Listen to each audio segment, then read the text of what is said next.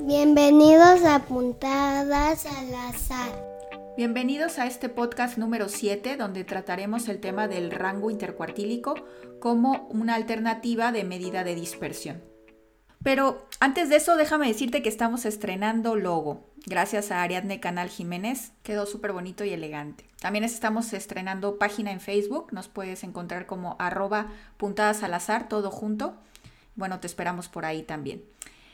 Fíjense que hace unos momentos estaba escuchando a un profesor de matemáticas y él hablaba de que somos seres orales y que muchas veces el interés por alguna temática surge a partir de que alguien te cuenta una historia.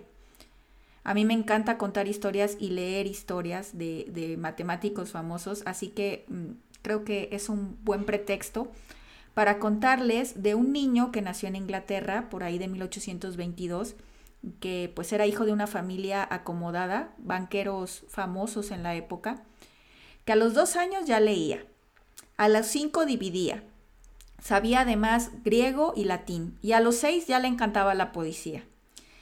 Terminó medicina por, obviamente su familia así lo deseaba, y en el intermedio estudió varias cosas, entre ellas matemáticas, por cuatro años. Le gustaba mucho viajar, así que en los primeros años de juventud se dedicó a eso así que era rico y aventurero. Su primo era nada más y nada menos que Charles Darwin, así que después de que su primo publicara El origen de las especies, Francis Galton, que era el nombre de este niño que les cuento, eh, empezó a desarrollar una pues especie como de obsesión, de curiosidad muy grande por la exploración de la variación en las poblaciones humanas. Y ese deseo y esa curiosidad lo llevó a grandes descubrimientos e inventos vigentes hasta el día de hoy. Pero bueno, cuando él tuvo frente a él una tabla de datos, una cantidad de información y tenía que estudiarla, fue ahí cuando concibió el concepto de variación, de desviación estándar, de cuartiles, de deciles, de percentiles, todas ellas llamadas medidas de, de dispersión que se le atribuyen a Francis Galton. Así que, bueno, tú ya estás un poco enterado de esto porque en el podcast pasado te hablé de lo que era la desviación estándar. Y el día de hoy me voy a centrar en los cuartiles y en el rango intercuartílico, que fue un trabajo de Francis Galton entre 1822 y 1911, toda una vida de descubrimientos e inventos. En el episodio 5 ya te comenté sobre la mediana como una alternativa a la media como medida de tendencia central cuando la distribución tiene una forma rara o tiene puntos fuera de lo común, puntos atípicos.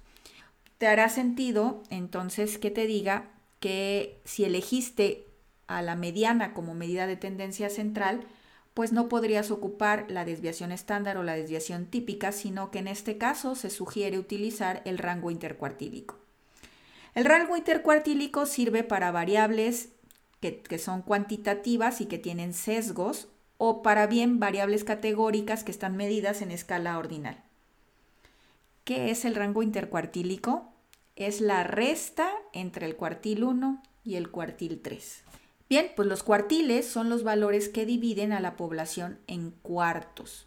25%, 50%, 75% y 100%. El cuartil 1 es el 25%, el cuartil 2 50%, el cuartil 3 75% y el cuartil 4 100%. El cuartil 1 es aquel valor que divide al grupo de tus datos de tal manera que el 25% de la población cae por debajo de ese valor y el 75 cae por encima de ese valor. El cuartil número 2 es la mediana porque es el, es el valor que divide a tu grupo de datos al 50%, es decir, el 50% de tu población cae por debajo de ese valor y el 50% cae por encima de ese valor. El cuartil 3 es aquel que divide a tu grupo en el 75%, que quiere decir que el 75% cae por debajo de ese valor y el 25% cae por encima de ese valor.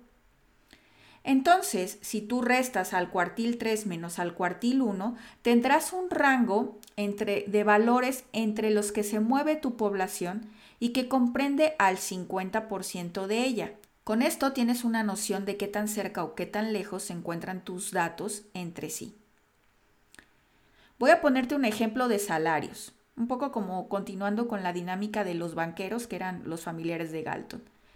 El salario de los profesores universitarios en México corre en, una escala de 800 pesos mexicanos, que son aproximadamente 36 dólares, hasta 200 mil pesos mexicanos, que son aproximadamente 9.200 dólares. Obviamente hay pocos, muy pocos casos que ganan 9.200 dólares mensuales y pues para que te imagines cómo luce esa distribución, imagínate una cachucha, le decimos aquí, o una gorra de béisbol que la ves de perfil donde la parte más grande está al inicio. Esto quiere decir que la mayoría de los profes mexicanos ganan alrededor o ganamos alrededor de 800 pesos mexicanos y 24 mil pesos. Un rango en dólares es aproximadamente 36 dólares a 1.200 dólares mensuales. Y solo unos cuantos o muy poquitos ganan más de 30 mil pesos mexicanos o el equivalente a 1.400 dólares.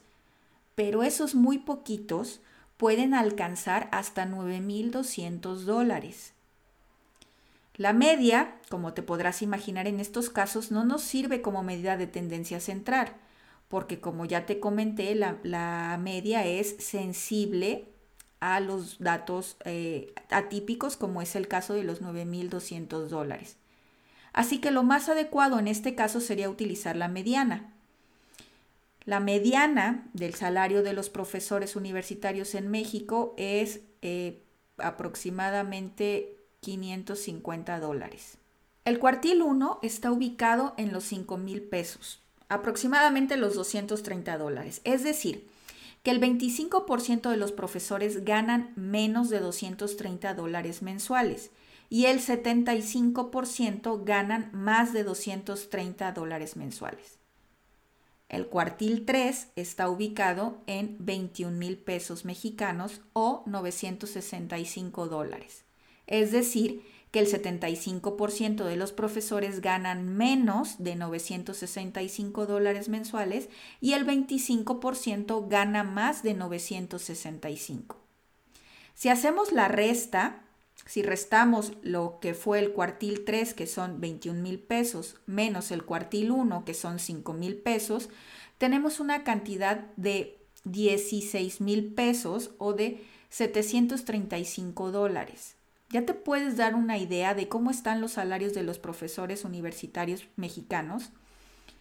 El 50% de los profesores gana entre 5 mil y 21 mil pesos con una mediana de 12 mil pesos. Y todo esto lo sabes porque yo tengo una lista oficial de aproximadamente 10.352 casos o profesores que tú no tuviste que revisar y que solo con darte una medida de tendencia central y una medida de dispersión adecuada es extremadamente útil para que describas a los datos y cómo se comportan. Así la utilidad de que tú conozcas a tu tabla de datos a partir de las medidas de tendencia central y de dispersión adecuadas. Esos dos datitos te pueden dar muchísimas pistas sobre cómo se comporta en este caso los sueldos de los profesores universitarios en un país como lo es México. Espero que esta información te sea de utilidad y nos vemos en el siguiente podcast. Hasta la próxima.